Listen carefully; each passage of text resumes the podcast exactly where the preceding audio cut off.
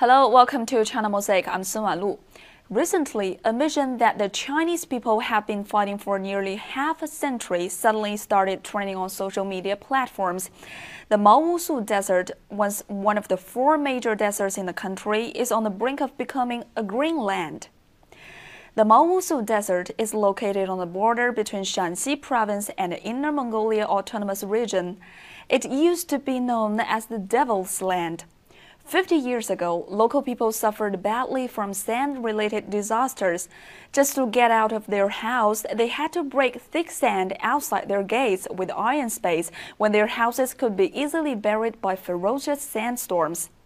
From 1959, local people had enough and decided to fight back the encroaching sand. Since then, trees have been planted to resist the wind and water channels have been built to turn the sandy land into farmland. Shi Guangyin is a local farmer. Decades ago, he sold his family's livelihood, 84 sheep and a mule, to buy samplings. In the ensuing decades, he planted about 40 million trees and created a 6 kilometer wide green belt along the desert's 63 kilometer long border. When Yin Yuzhen married her husband, who lived in the desert, she could go over 40 days at a time without seeing anyone else. To relieve the loneliness in the seemingly endless desert, she would place a bowl on the sand to protect the footprint of a stranger passing outside her house. Yet she never gave up her home and kept growing trees for 30 years. After decades of enormous effort, emerges a vast stretch of strikingly green fields, and 80% of the Maowusu Desert has been transformed.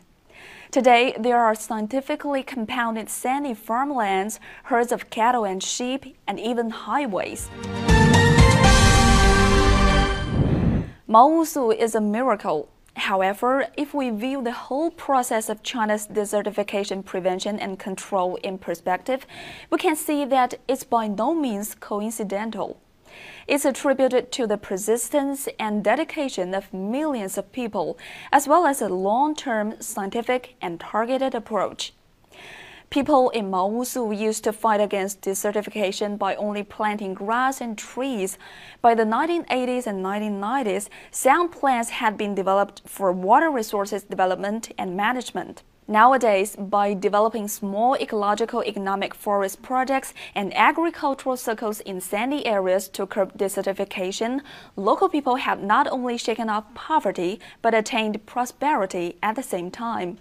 As one of the countries with the largest desert area in the world, China has reduced the area of desert lands for many years running, and its achievements in desertification prevention and control have been highly praised by the whole world.